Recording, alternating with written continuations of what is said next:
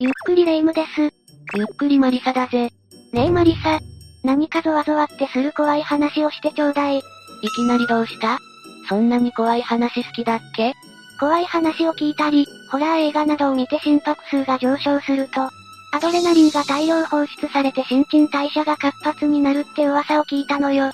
つまり、怖い話はダイエットになるってことでしょ。ええ？それ、本当か？まあいい。それなら今回は、警察官が恐れた不気味な事件の総集編をランキング形式で解説しようか？いいわね。怖そう。よし、それじゃあスタートだ。まずは13位からだな。第13位は、電柱だぜ。スマホ操作しながら道を歩いていたら、思いっきりぶつかったことがあるわ。痛いし恥ずかしいし。それは自業自得だ。歩きスマホは危険だからやめるように。はい。話を戻すぞ。この話は某日にとある小学校に一つのファックスが送られてきたところから始まる。その内容というのは、丸月丸日、爆破を行う。といった趣旨のものだぜ。物騒ね。犯行の動機はかつて浴びせられた屈辱の制裁だという。たびたびそういったテロ予告みたいなのが世間を騒がせていたりするよね。たとえそれが誰かのいたずらであろうと、最悪のケースを考えて、当日は小学校とその地域の学校すべてが臨時休校になったんだ。そして迎えた予告当日、警察たちも小学校を中心に付近の警備に総動員されていたぞ。その総動員された警察官二人が経験した話となるぜ。警察官二人だけが？この日、巡回警備を行う警察官は二人一組で割り当てられた区域を巡回するという形になっていたからな。巡回警備を行っていると、道端にある何の変哲もない電柱の影に女性が一人立っていたんだ。もしかして犯人？たとえ近隣の人でもこんな危ない日に外に出るのは良くないね。女性に気づいた警官二人組のうち一人は、女性に声をかけに小走り気味に近づいたんだ。20メートル、15メートル、10メートルと距離が近づいても、女性は逃げたりする気配はなし。犯人だったら逃げるだろうし。女性はそんなところで何をしてるんだろう。そして彼女のそばまでたどり着き、声をかけようと女性の方を向くと、そこに女性はいなかったんだ。んどうして？何があったの？当の警察官も、何があったか理解ができないままだぜ。相方の警察官と合流し、相方の警察官にも事情を話し、もう一度女性のいた場所へ向かうが、もうそこに女性はおらず、他の区域を担当する人たちは女性なんていなかったと話していたんだ。そこで二人の警察官は自分たちが見たものはこの世にいる人物ではないかもしれないと考え始めるぜ。逃げたのなら、他の区域で目撃情報が出るはずだもんね。どこかの家で身を潜めているとか、自宅が近くにあるとか？警察官二人は安否確認を兼ねて住宅を回っていた時に、女性のことを聞いたんだ。すると、一人の住人が、女性なら4時間くらい前に電柱のそばにいるのを見たと話すんだ。警察官が女性を目撃したのは10分そこら前の段階。女性は最低でも4時間前からずっと電柱のそばで立ち続けていたんだ。4時間も？その女性は何をしていたんだろう？最終的に、今回予告されていた爆破予告も行われることなく、怪我人は0人で事なきを得ることになった。何事もなくてよかったわ。だが、あの女性のことを知る人などどこにもいないままだぜ。もしかしたら、爆破の予告したのも主犯とされる人物も全てあの女性だったのかもしれないな。そうだとしたら、何かしら小学校に恨みを持つ人物だったということになるわね。犯行予告に書かれたかつて浴びせられた屈辱の制裁。この言葉がやけに引っかかる。そんな話となっているな。その女性が幽霊で、犯人がその女性なら、屈辱の制裁はまだ果たされていないわけよねってことはまた現れるかもしれない。ってことかしら。生きてる人間の仕業でも、幽霊の仕業でも爆破という不特定多数の人を狙った。やる気満々な感じが怖いわね。第12位は、警察が立証した、いるはずのない子供だぜ。ほう、怪談話にありそうな感じのタイトルね。今回の話は、小学校の校庭内で花見が行われた時に起こった話だ。その日、20歳の A さんと、A さんの父親で小学校教員をしている B さんも花見に参加するため、小学校へ訪れていたんだ。校内にはその小学校に通う子供たちで賑わい、なんとも平和な時間が流れていたな。素敵な時間ね。お花って本当に癒されるもんね。だが、この日は普段よりも寒い日となっており、気温の関係もあり早めの切り上げが予定されていたぞ。撤収作業が進み、夜も更けた午後8時。この時間帯に自転車に乗って颯爽と現れた中学生くらいの4人の子供たちがいたんだ。あら、この時間帯に来るなんて肝試しかしら ?2 台の自転車にそれぞれが2人乗りする形で訪れていたぞ。男の子の自転車の後ろに女の子が1人。もう1人は自転車を押しながら前かごの部分に小さな子供を乗せている状態だな。二人乗りって、危ないから注意してほしいけど青春っぽい感じがするよね。小学校の卒業生かな ?B さんはこの学校の教員をしているが見たことのない顔だったそうだ。念のため要件を聞きに B さんは彼らの元へ行き、話を聞いてみると、弟が忘れ物を取りに行きたかったけど、夜の学校が怖いらしいから代わりに来た。とのこと。可愛い弟ね。ここまではほっこりする話だわ。忘れ物を取ったらすぐに帰れよと一声かけて A さんと B さんは帰宅。この日は何事もなく過ぎ去るぜ。そして翌日、学校はとんでもない様子になっていたんだ。え？どういうこと？なんと、ガラス窓が割られ、教室は荒れ、職員室に置いてあった物品が盗まれていたんだ。この状況を見て、A さんと B さんは間違いなく犯人はあの4人組だと理解するぜ。夜中に入り込んだ唯一の人たちだものね。ここからは警察に介入してもらって、4人から事情を聞いてもらうよう試みるぜ。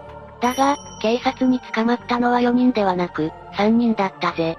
あれ ?1 人逃げてるよよく考えてみてくれ。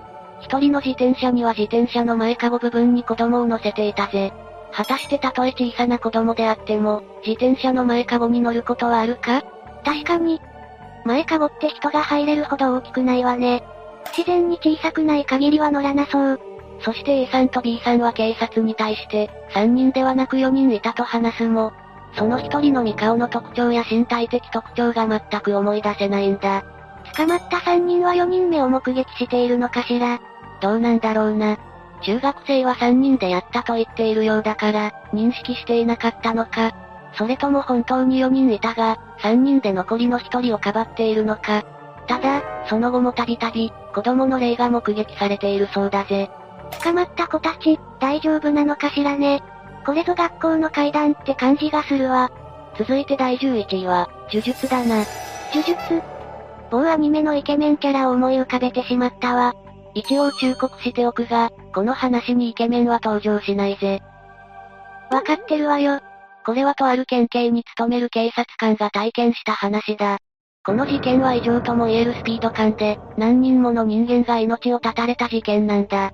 なんだか奇妙な事件なんだね。そして、この事件で捕まったのは話をしてくれた警察官の同僚である A だったぜ。A は男性で、階級で言うと巡査に当たるぞ。警察官が警察官の起こした事件の捜査をしていたのね。そうだな。そして不可解なのが連続で人の命が奪われている最中のこと。警察署内で怪奇現象や心霊現象の報告が後を絶たなくなったんだ。はぁ、あ、事件とは関係なしに思えるけど、事件の最中なのであれば関連性がありそうね。この心霊現象の影響で捜査は予想よりも難航し、身近にいたはずの犯人への逮捕にさえ時間がかかってしまったんだ。それで、この後はどうなるの？この心霊現象を見かねた警察官たちは、一度霊能力を持つ人物に相談したんだ。すると、署内で発生していた心霊現象というのは誰かの手によって起こされていると発覚したぞ。誰かの手？そこがかつて事故物件だったり、事件が起きたというわけではなかったの？ああ。つまるところ呪術を使って引き起こされていたということだ。呪術なんて実際に存在するんだ。そして霊能力者は自身の力を使って、呪術を行っている人物の特定に励むんだ。その結果ぶり出たのが A であり、身柄が確保されたという流れなんだぜ。A が確保されて以降は、心霊現象も止まっており、呪術を行っていたのも A で間違いないぞ。単純な質問だけど、呪術を使う側の人は変な代償が来たりはしないの？それはわからないぜ。A の様子を見てもそれはわかりそうにもないしな。というと、どういうことよ ?A に対して取り調べを行った際、A が犯行を起こした動機は急に見知らぬ人物が襲いかかってきて、それに対する正当防衛で起こったことだと話すんだ。だが、そこに取り調べにも同伴していた霊能力者は A の発言に噛みついたぜ。逆だろ？とな。話に置いていかれたかも、どういうこと？見知らぬ人物があなたを襲ったのではなく、あなたが見知らぬ人の元へ行って襲いかかったのでは？ということだ。すると A は今回の事件すべての犯行は計画的なもので、正当防衛でも何でもないことを明らかにしたんだ。となるとただの愉快犯だったわけ？平和のために働く警察の中にこんなサイコがいたなんて。A に追い打ちをかけるように霊能力者はこう語りかけた。金だろ。え、強盗目的だったってこと？そう。A は愉快犯でも、正当防衛でもなく、強盗目的だったんだ。これを A の口から吐き出させることなく立て続けに的中させた霊能力者に、周りの警察官も絶句。A は霊能力者にこう語りかけるぜ。なんでわかった？そりゃ私も気になるわ。犯人じゃないけど。すると霊能力者は、後ろの奴に教えてもらったと語るが、A の後ろには誰もいないんだ。もしかして、ああ、A に取り付く霊が A の全てを語ったということなんだ。そんなことってあるの？ここで話は終わりとなっている。A は一生、自分の背後に怯えながら生きていくことになるのでしょうね。まあ、自業自得だわ。第10位は、ひき逃げの事故現場であった怪奇現象だぜ。ひき逃げか。そりゃ被害者の無念は相当なものでしょうね。体験者は、ひき逃げ事故が起きた時の防犯カメラの検証をする仕事をしていたそうだ。ん？つまり刑事さんなのかな？どうだろう。膨大な量がある場合は外注することもあるのかもしれないな。ちょっとそこはわからないからフラットに見てほしいぜ。はい。すると、惹かれてしまった女性から霊が浮かび上がる様子が映っていたらしいんだよ。待って、どういうこと？幽体離脱的な？それともすぐ成仏した的な？この人は、もともと亡くなった人が見えるという霊能力を持っているみたいだぜ。さらっとものすごいことを言ったその女性は惹かれたと同時に起き上がるように体から離れ、自分をひき逃げした車の方を向いて、待って、お願いと呟いていたようなんだ。ええ？声まで聞こえちゃうの？このビデオの映像は体験者の上司と一緒に研修していて、当然上司にはその女性の姿は見えてはいないはずなんだ。その霊能力がある人にしか見えないのね。だけど、その上司の様子が明らかにおかしくなったそうなんだ。最初は人が惹かれた瞬間を映像とはいえ見てしまったショックと思ったらしい。まだ若い女性なのに気の毒ですね。早く犯人が見つかるといいですね。そんな風に上司に話しかけたけど、上司の顔は真っ青だったそうだ。それ、絶対上司見えてるよねもしかして怨恨が強くて上司にもその女性の姿が見えていたんじゃないの？いや、違うんだ。変なのと思いつつ、またビデオ映像を見ようとすると、なんとその女性の霊らしきものが画面越しにこちらを見つめていたらしいんだ。え？そんなことある？さっきは引いていった車の方を見ていたんでしょ？その時に体験者は気づいたらしいんだ。その女性を引いた車の色はグリーンだった。そして、隣にいる上司の運転している車も同じ色だということを。う、嘘でしょ？上司が犯人ってこと？なのになんで防犯カメラの映像を研修なんてしてるの？犯人だからこそかもしれないぞ。もし証拠が残っていたらもみ消してしまおうとしていたのかも。ひえー、その後どうなったのかしら？明記はされていないけど、捕まったんじゃないか？自分の命を奪った相手が、しれっと事故映像の研修なんてしてたら一層腹が立つでしょうね。ちゃんと逮捕されて、罪を償っていることを祈るわ。第9位は、娘が生まれたら途絶える家だ。ん？どういうこと？女の子が生まれると途絶える？待て、順番に話していくから。これは大々的にマスコミ報道もされた事件なんだけど、育児の色ぜになってしまった母親が自分の娘を手にかけてしまったらしいんだ。そんな、それは悲惨ね。だろ？さらにそのことを憂いた旦那さんも自決してしまったんだ。一家で不幸になってしまったというわけね。とある刑事がこの件で聞き込み捜査をしていた時のことだ。娘が生まれちゃったからねと呟いた人がいたんだ。生まれちゃったって何？娘が生まれたらどうしてダメなの？刑事もその言葉が気になって、その家系について調べてみたんだよ。すると、その家系に生まれた女の子はみんな数年で亡くなるという共通点を見つけたんだ。数年で亡くなる？何が原因なんだろう？この呪われた家系の始まりは、その家の先祖が貧しい家の娘を強引に嫁にもらったことがきっかけだったようなんだ。気の毒だけど、昔ならよくありそうな話な気もするわよね。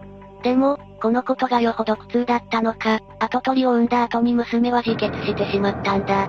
このことに腹を立てた娘の親は、これからあなたの家に娘が生まれるたびに、早く亡くなる呪いをかけます。と宣言したんだそうな。じゃあ、その呪いが本当になっているってこと？というか本当にそんな呪いなんてかけられるの？不思議だけどあったみたいだな。ちなみにその家系は今でもまだ存続しているらしい。多分、この呪いの連鎖もまだ終わっていないだろうとのことだ。え、どれだけ強力な呪いをかけてるのよ。それじゃあ、未だに女の子が生まれると数年で亡くなってしまうってことよね。ああ、だからといって子供の性別なんて100%思い通りにできるものじゃないからな。担当刑事さんも防ぎようのない事件って思っていても、呪いが相手ならどうにもできないでしょうしね。第8位は、オービスに映り込む顔の話だ。オービスってスピード違反を取り締まるカメラよね？あれってさ、どこにあるかわからないような場所にあるのに、運転手の顔まではっきり映ってるのがすごいわよね。あれ、どういう仕組みになってるの？道路に埋め込まれた3つのループコイルから、装置上を走行する車両の速度を計測して、車線上部に設置したデジタルカメラで撮影しているんだ。撮影データはすぐに転送されるから即座に違反者がわかるんだぜ。すごくハイテクなのねループコイルからは妨害電波が放たれているから、どこに設置されているか把握されにくいような工夫もされているんだぜ。そうなんだ。オービスについてよくわかったわ。こうやって自動的に撮影を続けていると、良くないものが映り込むこともあるんだよ。良くないもの？警察官は慣れっこで、もういちいち驚くこともないそうだ。慣れるほど見たくないわ。違反者に見せる写真に写り込んでいる場合は、その部分にシールを貼って見せるらしいぜ。え、意外と優しい配慮をしてくれるのね。は。ということは、自分が見せられた写真に妙なシールがあったらそれは、そういうことだな。だけど、そんな警察も驚くようなことがある日起きたんだ。その写真はボンネットの上に白いもやが乗っかっていて、見る人によっては人間の形のように見えたらしい。もちろん運転手も助手席の女性もおかしな顔をしていないから、運転中には見えていなかったようだな。じゃあ、その白いもやにシールを貼って見せたの？いや、もやの範囲があまりに広すぎて隠しきれないからそのままもやがある状態で写真を見せたそうだ。すると、男性はみるみる顔を青ざめさせていったんだ。そりゃそうよ。そんな写真誰でも怖いわ。違うんだよ。男性はなんて言ったと思う？え？この車に乗っている人は何ですか？とかこの助手席に座っている女性は誰ですか？だ。え？どういうこと？男性の横で女性はしっかりとシートベルトまでして座ってたんだ。だから警察もすっかり実在している人間だと思っていたようなんだよ。心霊写真を見慣れている警察官でも騙されるぐらいのくっきりとした人間みたいな心霊写真だったってこと？そうなんだ。こんな風に写るのは数あるオービスの心霊写真の中でもかなり珍しいことだったようだ。ちなみに男性は、この女性と面識はなかったそうだぜ。それじゃあ、どうしてこの男性の車に乗り込んだのか、どうしてこんな写真が撮れたのか謎なのね。そうだな。ところでさ、お化けってシートベルト必要なのかな？さあ真面目な性格の幽霊とか？慎重派の幽霊なのかしらね。第7位は、貯水槽で起きた不可思議な事件だ。貯水槽？マンションとか、ホテルとかに設置されているタンクだっけ？ああ。貯水槽はマンションとかに置かれていて名前の通り水を溜めているものだ。一度にたくさん水を使う施設では排水管からの給水じゃ足りないからなんだぜ。飲料水だけではなく、災害用や工業用の貯水槽もあるぞ。なるほど。いざという時にも役立つのね。で、その貯水槽で起こった事件って何かしら？昔から見通しが悪くて事故が多発している地帯があったんだ。事故が起こる理由のほとんどが、スピードの出しすぎとかによる単身事故だったみたいだ。へえ、急カーブとかの場所なのかしら？危ないわね。だけど、ある頃を境にそこで起きる事故の様子が変わり始めたそうなんだ。変わったってどんな風に？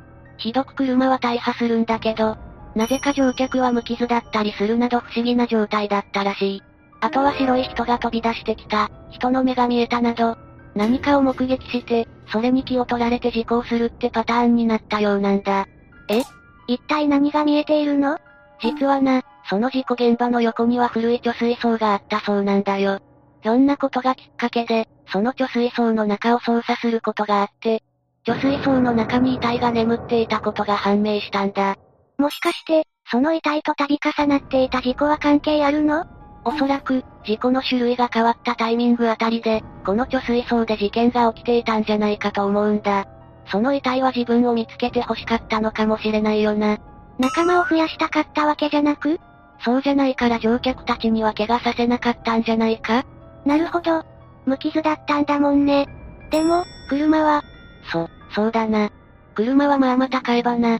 気づいてほしいアピールが激しすぎる。こんな感じで妙な現象が多発する場所は、調べてみたら他に原因があった。みたいなケースはよくあることらしいんだ。よくあることなの？けど、自分なら。って考えるとアピールする気持ちもわかるわ。そうだよな。私も全力で自分を見つけてくれ。ってアピールすると思うぜ。そういった現象が多いから、警察官も慣れてくるんだろうな。見つけてもらえた後、現場の心霊現象って収まるのかしらね。どうなんだろうな。目的は果たされたわけだから心霊現象がなくなっているといいけどな。第6位は、足と靴だな。あれ、急におしゃれなタイトルになったわね。どんな話かしら。とある晩、酒に酔った男二人が外で立ち小便をしていたぜ。全然おしゃれじゃなかった。なんとはしたない。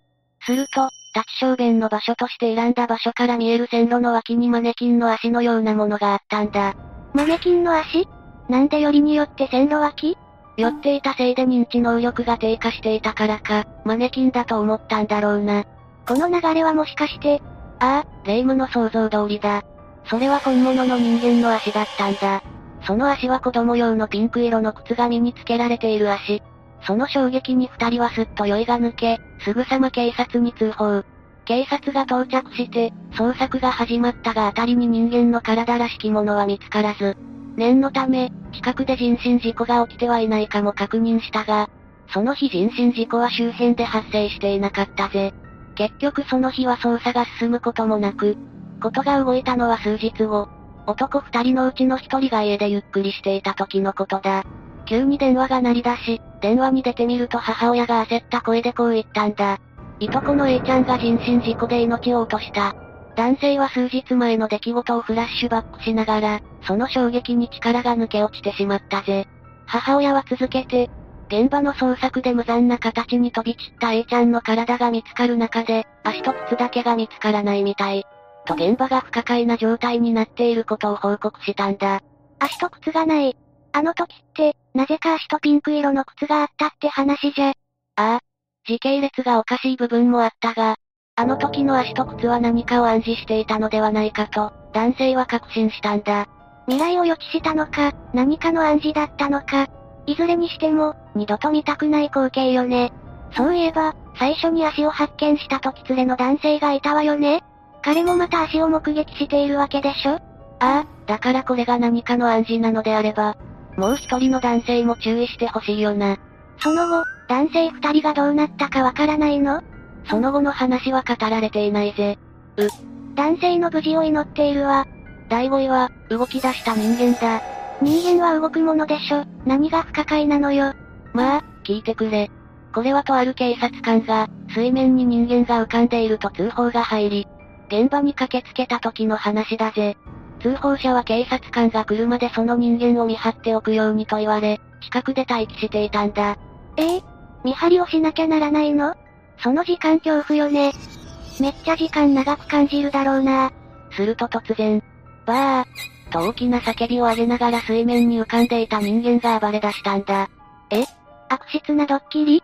いや、これは命を落とした人間が硬直状態になったということだな。この水面に浮かんでいた男性は筋肉質だったこともあり、硬直時の動きが大きかったんだぜ。声を上げたのもそのうちの一つなの？ああ。胃の中の空気が生体を震わせたんだ。なんだ、じゃあオカルトでもなんでもないんだね。そ、そうだな。だが、怖いのはその水面に浮かんでいた男性の背景じゃないか？この男性が何がきっかけでこうなったかも分かっておらず、そんな場所に一人でいろと言われた通報者。結構怖い状況だろ？そりゃ、すぐ近くに遺体があるんだから怖いに決まっているでしょ。そうじゃなくって、この遺体が事故ではなく、何者かの手によってこの場所に遺棄されたとしたらどうだ？あ、確かにこれが、人なら、犯人が近くに潜んでいる。って可能性もあるわね。犯罪を犯した人間は、もう一度その場に戻ってくるって言うしな。ひー。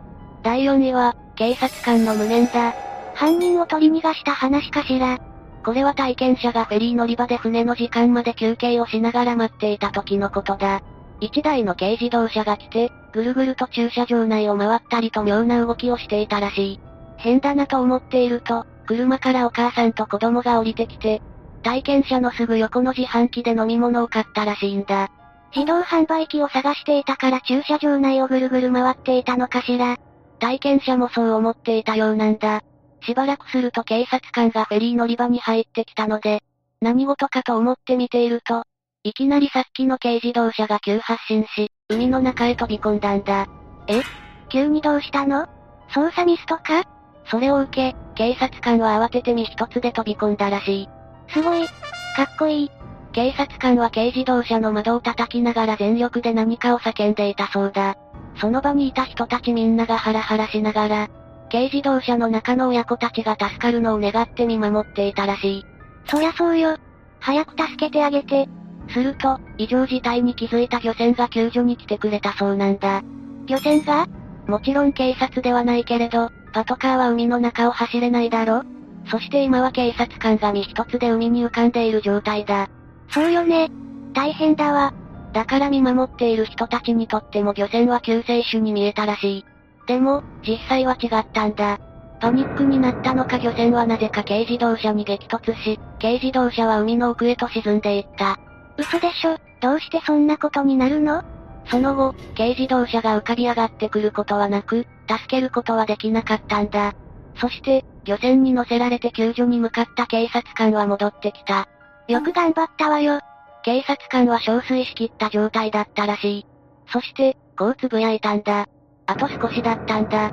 必死に子供が手を伸ばしていたのに、それを母親が邪魔していたから助けられなかったと。え？お母さんが邪魔していた？おそらく母親は無理心中をしようとしていたのだろう。そこで子供が助かったら、計画が崩れるから救助を阻止したんじゃないか？何それ？ひどすぎる。子供の命をなんだと思ってるの？目の前でそんな不条理な様子を見た警察官は、人目もはばからずに床に突っ伏して泣き崩れてしまったそうだ。そりゃそうよ。母親が邪魔さえしなければ、その警察官は子供の命を救えたかもしれないんだから。ねえマリサ、もしかして、幽霊よりも生きている人間の方が怖いんじゃないかしら？私もそう思うぜ。第3位は、鉄道警備隊の人が体験した、繰り返される人身事故だぜ。鉄道警備隊って聞いたことがないわね。何をする人たちなの？主な仕事は、鉄道利用者と作業員の安全を守ることだぜ。あとは、すりや痴漢などの犯罪から守ってくれたり、迷子の保護とかもしてくれるぞ。なるほど。私たちの味方ってわけね。そんなある日、人身事故が起きてしまい、残念ながらその人はそのまま亡くなってしまったらしい。電車って言ったら人身事故はなかなかなくならないものだしね。そうなんだ。こういう言い方は良くないけど、人身事故自体はよくあることなんだよな。でも違ったのはここからだ。目撃情報によると、その人は吸い込まれるように飛び込んだらしいんだ。吸い寄せられる？でも、飛び降りる時ってそんな感じじゃない？だけどな、その時の運転手が驚愕な事実を話したんだ。驚愕な事実？何？一年前の全く同じ日に、同じ場所で人身事故があったそうなんだ。その時に運転していたのも、同じ運転手だったらしいぜ。え？同じ運転手が人身事故に巻き込まれてしまったってこと？そういうことなんだ。それってすごい偶然じゃない？しかも同じ日にちって。だろ？普通はこんな偶然ないよな。でも、まだまだこれでは終わらなかったんだよ。まさか翌年にまた同じ場所で人身事故が起きたとか？そうなんだ。また翌年、同じ日同じ時間に人身事故が起きた。や、やばすぎる。一体この日に何があるのよ？だけど、今回の犠牲者はなんと運転手自身だったんだよな。運転手が犠牲者ってどういうこと？運転手が運転してるのに、どうやって犠牲者になるの？ホームに飛び込んだ人は、運転席のガラスを突き破って運転手に激突してきたらしいんだ。そのまま運転手は帰らぬ人となってしまったそうだぜ。そんな、一体何だったのかしらね？わからないな。ただ、それ以来奇妙な人身事故は起きなくなったそうだ。それなら初めから狙いは運転手だったってこと？運転手が事故を呼び起こしていた可能性もゼロではないよな。同じ日にちの同じ時間ってところに妙な因縁を感じるわね。なんだか映画とかホラー小説の話を聞かされているのかと思うような話ね。あわわ、鳥肌が立ってきたわ。第2位は、潰れた顔だ。何よそのタイトルのインパクト。すでに十分怖いじゃないの。これは今から20年以上も前の話だ。全身を刺され、顔は鈍器で殴られた遺体が見つかった。なんて物騒な。遺留品も何もなく、事件の解決は難航を極めたそうだ。この時、捜査の指揮を取っていた刑事は、ご遺体の写真に向かって、絶対に犯人を捕まえますと毎日誓っていたそうなんだ。犯人が見つからないと、ご遺体も浮かばれないものね。でも、誠実な刑事さんね。そんな時、刑事はある夢を見たらしいんだ。顔を潰された女性が夢に出て、犯人を見つけてほしいと言ったそうだ。刑事さんの思いが強すぎて、そんな夢を見たんじゃない？まだ続きがあるんだよ。その後、その女性は犯人は夫の愛人だと告げてきたらしい。夫の愛人？そんな情報あった？いや、捜査でも上がってきていなかったみたいだぜ。じゃあ刑事さんの夢物語ってやつ？だけど、次の日もその次の日も同じ夢を見たそうだ。そして、同じ夢を見続けるうちに、あることに気づいたそうだ。あることって？実はな、この女性、あまりに顔が潰されていたから身元すらわかっていなかったんだ。そうだったんだ。だけど、夢が続いていくうちに、女性の顔が少しずつ綺麗になっていることに気づいたらしい。女性の顔が綺麗になっていってる？そうなんだ。傷がついている範囲が少なくなっていって、だんだん元がどんな顔だったのかが見えてきたんだそうだ。待って。でもあくまで夢でしょ？刑事さんが直接見たわけではないんでしょ？そうだ、あくまで夢だ。だけど、ある日とうとう顔が全部見える日が来た。その夢で見た顔を頼りに、全国の行方不明者の写真を見ていったところ、夢の中と同じ女性がいて、見事身元判明に繋がったんだ。嘘でしょ？そんなことってある？さらに、その犯人は夢のお告げ通り夫の愛人だったそうだ。なんかもはや刑事っていうよりも霊能力者ね。夢のお告げが事件解決につながるなんて聞いたことないわ。極めれば未解決事件をバンバン解決できそうだわ。世の中にはこういう不思議なこともあるんだよ。刑事さんにもともとそういった特殊能力があったのか、それとも犯人を逮捕してほしい、という被害者の強い思いと、絶対に犯人を逮捕したい、という刑事さんの思いがそうさせたのか。不思議な話だけど、犯人が逮捕されて何よりだわ。よし、これで最後だ。これが最強の怖い話ね。第1位は、歩いてきた少女だ。あれ？思ったより怖くなさそうな感じ。拍子抜けしちゃったわ。それはどうかな？この話は、警察官として20年以上にわたって活躍し続けたベテラン警察官の話でな。そんな彼が長いキャリアの中で最も恐怖に感じたというんだ。え、なんか急に怖くなってきた。時は2000年代。東北地方の山奥から警察に通報が入ったことがことの始まりだぜ。当時、若手として活躍していた警察官 A さんは、この通報を受けてすぐに山奥へ出向いたんだ。通報内容は山奥の道路に不審な車がずっと止まっているというもの。現場には白いセダン車が1台。通報者曰く数日は置いてあるそうだ。白セダンって聞くと犬鳴村を思い出すね。このセダンはナンバープレートから道県内で発生した盗難事件で盗まれた車だと判明。盗難事件は3日前に発生し、盗難をここに乗り捨てたということになるぜ。A さんは到着時に応援要請を送っていたため、次第に警察官や消防団が駆けつけ、付近の捜索が始まるんだ。すると、車の脇に広がる崖の下に男性が倒れていたんだ。大変。事故かしら。倒れていた男性 B はすぐさま救急搬送され、その最中に車内から発見された身分証で身元が判明するぜ。どんな人なの？かつて、わいせつ行為をはじめとした数々の行為で警察官に何度もお世話になっている男性だったんだ。ってことは、もしかして今回も何かをしたのかも。そして A さんはかつて B の起こした事件の解決に貢献した人物であったため、複雑な心境に襲われるぜ。あの時しっかりと B のことを処分すれば、あの時もっと重い罪が下されていれば、とな。B は何かの権力でも行使して減刑にでもしたの？当時は未成年だったんだ。だから重たい罪は降りなかったな。反省の姿も見せず世に放たれた B が一人でドライブなんてするはずもない。ましてやこんな山奥なら、何かを絶対に隠している。A はそう考えるぜ。捜索を続けると、A の倒れていた数メートル先にポリ袋のようなものが地面に隠されているのを発見。中を掘っていくと、バラバラになった少女の体が出てきたんだ。しっかり犯罪を犯しているじゃない。B は救急搬送後、意識を戻し、すぐさま事情聴取が始まることになるぜ。まず、あの少女は誰なのか。少女は B の家の近所に住む小学生で、たまたま外で見かけたところを誘拐。家に連れ込んで行為を働こうとするも、少女が絶えず反抗するため命を奪ったそうだ。なんてひどいことを。その後、体をバラバラにし、盗難車にスコップを乗せ山奥に遺棄したそうだ。その次は、なぜ B はあそこで倒れていたのかという点。確かにね。車は崖に落ちてないけど B だけは落ちていたんだもんね。ああ。すると B はにわかに信じがたい話をし出すぜ。B は少女の体をポリ袋に詰め、その場を後にしようと車に乗り込んだのだとか。すると、金属のようなものを引きずりながら歩く音が聞こえてきたそうだ。もしや、自分の犯行を誰かに見られたのかと思った B は車に出て、その人物を手にかけようと決意。音の鳴る方へ行くと、そこには先ほど手にかけポリ袋に入れて地中へ埋めたはずの少女が、スコップを引きずりながら歩いていたんだ。え？そんなこと言われて信じられるものなの？もちろん A さんも信じなかったそうだ。だが、B が話をやめることはなかった。とはいえ B はここでこの少女を見逃すわけにはいかないと思い、少女の首元めがけて飛び込んだそうだ。すると少女は引きずっていたスコップで B を殴りつけ、B はその場に倒れてしまった。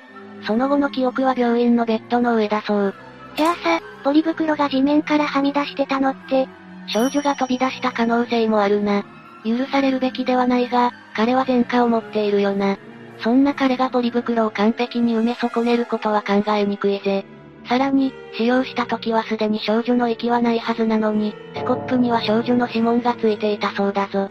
うわ、ゾッとした。事情聴取を終え、しばしの入院生活を送るはずの B だが、約2日後に原因不明の最後を迎えるんだ。原因不明ってのがまた恐ろしいわね。命を奪った少女に連れて行かれたのかしら。さて今回の解説は以上だ。世の中には本当に不可解で不気味な事件が多いのね。そういったことにも対処している警察官の精神がすごいって単純に思ってしまったわ。確かにそうだよな。それが仕事だ、とか慣れだとか言われたらそれまでだが、せめてお払い代とかで手当を出したいくらいだぜ。で、レイムはこの今回の話を聞いて痩せられそうなのか？うん。絶叫したからいい感じにお腹が空いてきたわ。ポテトチップス食べましょう。え？まだ食べるの？じゃあ、今回はここまでにしようか。最後までご視聴ありがとうございました。